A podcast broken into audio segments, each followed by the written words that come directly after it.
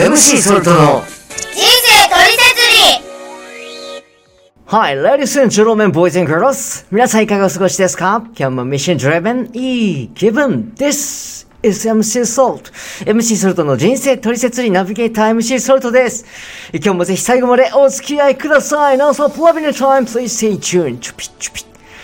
さあ、えー、今年もいつの間にかもうお盆も終わっちゃいまして、8月も残すところあと1週間。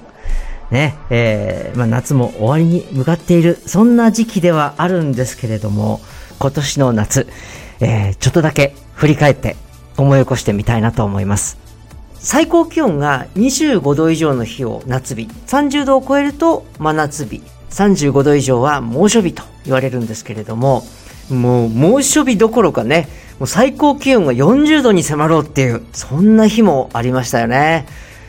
まあ、体温を超える暑さっていうのはね、まあ、特に日本は湿度が高いなんて言われてね、とってもこう、息苦しく感じられるんですけれども、まあ、少し動くと汗が滲んでくる。私自身、その昔からね、一日一回は汗をかかないと気持ちが悪いなんていうね、まあそういう体質ではあるんで、最初からね、こう、運動する目的で、えーいたらいいんですけど、そうじゃなくて、仕事中だったり、まあどこかに移動しようとしてる時みたいに、普通にね、生活する中で汗かいちゃうと、やっぱりそれはこう、ちょっと気持ちが悪いっていうかね、えーまあ汗の匂いが気になったりしますよね。まあ、最近だとこう薬局に行くとね、制汗スプレーだとか、汗拭きシートみたいな、まあちょっとおしゃれなグッズがいろいろあるみたいですけど、でもまあ、やっぱりね、えー、汗かいたら一番は洗い流してさっぱりしたい。ね、できれば服も着替えたい。なんかそうしないとこう、人に近づきたくないっていうかね、えー、そんな気持ちにもなったりしますよね。まあ体を清潔にするっていうことはね、えー、まあとってもいいことですし、まあ悪いことないはずなんですけど、まあ唯一ね、えー我が家では気をつけなければいけないことがあって、えー洗濯物を増やすだと。ね、えー怒られることもあったりしますんで、まあそのあたりはね、ちょっとバランス感覚が必要なんです。まあ、とはいえ、汗をかくこと自体がダメっていうことでは決してないんですよね。むしろその、いわば生理現象として、ね、正常な体の反応として汗をかく、ね、新陳代謝があるっていうことは、もうそれ自体が正常に生きている証とも言えるわけですよね。生きてるからこそ生理現象として起こるということです。ただその汚いとか臭いとかね、付随するデメリットみたいなことに対してもちろんその対処は必要なんだけれども、逆にそれがなかったらね、えー人間として正常に機能できないっていうことなわけですよね。えー生死に関わる。で、ちょっとこれ話変わるんですけど、あの、まあ、自分の中でちょっと繋がってるなと思うことがあって、あの、皆さん、日常でね、えー何かこう、イライラすること、怒ったりすることってありますか？ね。まあ、普通その怒るってことは、あまりいいことじゃないって思うんですよね。一般的には好まれませんよね。でも、例えば仮に、今日、むちゃくちゃ面白くないこと、あったとするじゃないですか。ね、納得いかないこと。そういう時、試されますよね、その人格ってのが。あの、最近 YouTube とかで、こう、頻繁に、ドッキリ企画って。で、これは、その、まあ、その人の裏の顔というか、本心。ね、それを見てみたい。ね、えー普段他人の目を意識して、理性が働いている状態とは逆の、素の反応これを見てみたい。で、そういう心理をついたものなんじゃないかなって思うんですよね。人は、生きてればね、ネガティブな感情を持ったり、時として、いわゆるブラックになることって、あるじゃないですか。ついつい、こう、言葉遣いが乱暴になったり、相手のことをちょっと憎らしいと思ったりね。なんだけど、まあ、これあの、自分の中ではね、えーさっきの汗と同じで、ダメなところ、ネガティブとかブラックな要素があるから、人間としてダメっていうことじゃなくて、その、ある種ね、生きてる人間であれば、当たり前に持ってる要素、いわば、生体反応と呼べるものなんじゃないかなと思うんですよね。ただ、時にコントロールする必要があるということだと思うんですね。えー先日ですね、通ってる教会で聞いた御言葉の中で、神様を信じているかいないかで何が違うのか。ね、これ清さだとおっしゃったんですね。清さ。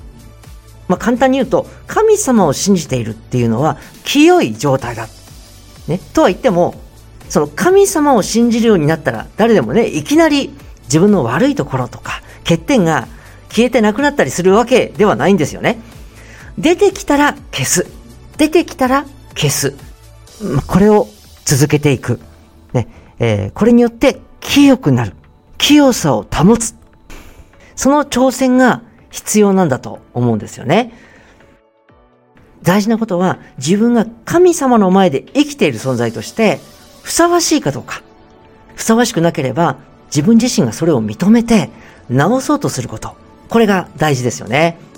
自分が思ったほどうまくいってないなとか、まあ誰か相手から自分がこう悔しい思いをさせられるとき、ね、なんか誤解されたり、なんでこんな目に遭うんだ？そんな風に自分自身が被害者面してたら、いつまでもそこから抜け出すことができないんですよね。そうじゃなくて、そこから抜け出すために、じゃあどうするか？ね。考え方や見方の立場を変えてみる。自分がどう思うかの前に、神様はどう感じていらっしゃるんだろうか？自分が一生懸命神様認めて信じて生きてみようって思っても、なんでこんな目に遭うんだろう？もしかしたら、自分自身が神様に対してそういう気持ちにさせてしまっていることがあるんじゃないかな。そんな風に考えるってことですね。何でもできる。ね、全能者神様がいきなり一発、ね、横っ面引っ叩いて、お前違うだろと言うんじゃなくて、まあ、人格的な方である神様が、あなた、それは良くないよね。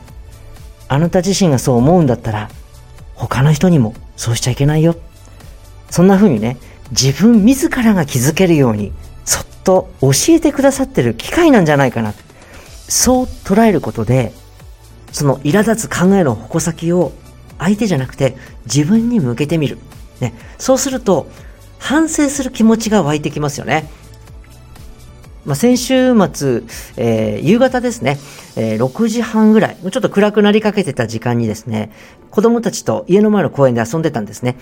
で、サッカーをしてたんですけど、ボールが転がってっちゃった。そしたら、その、暗くてね、ちょっとよく見えてなかったんですけど、えー、暗がりの中から、ツカツカツカ。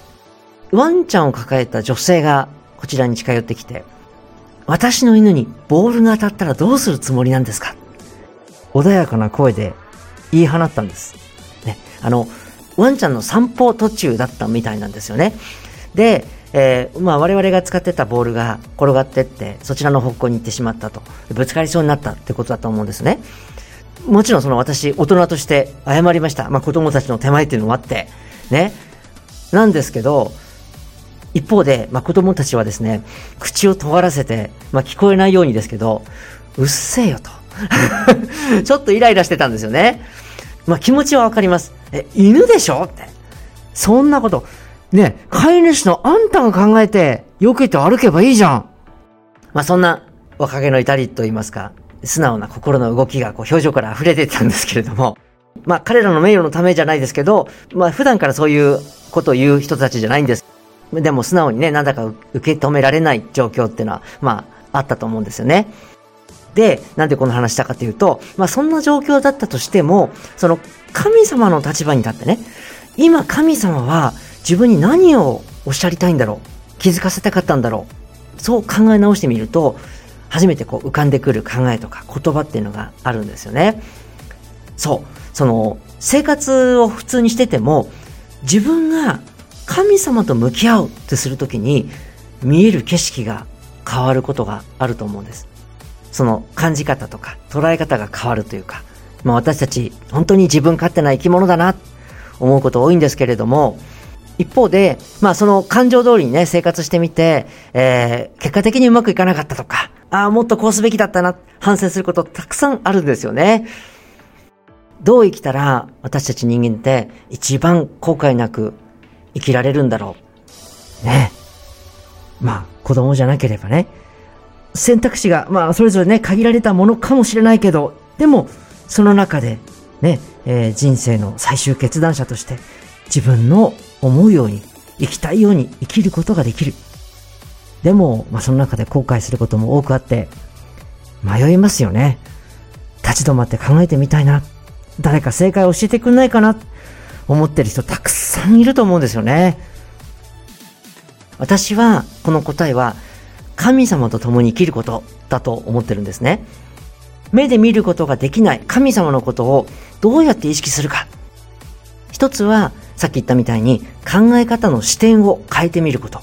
ね、神様だったらどう思うんだろう。神様はどうして自分にこういう体験をさせてくださったんだろう。今どういう気持ちで自分をご覧になってるんだろう。その考え方を変えるスイッチ。これが私は祈りだと思うんですね。祈りは呼吸だおっしゃったんですけど、呼吸って言われてやることじゃないですよね。生きる上で私たちが無意識でやる活動です。やらないと生きられない。いつも神様と対話すること。まるで呼吸をするかのように。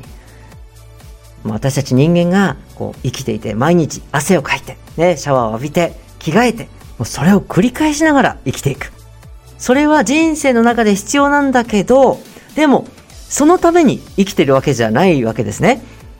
これはもう例えば、その車とか自転車とかね、えー、まあもちろん歩いててもいいんですけど、自分がどっかに行こうと思って、まあ進んでいる時に、頭の中ではね、その行った先でのことをね、えー、到着してからのこといろいろ考えてるかもしれないけれども、実際、その、えー、向かってる途中、物理的に目に入ってくる人とか風景とかありますよね。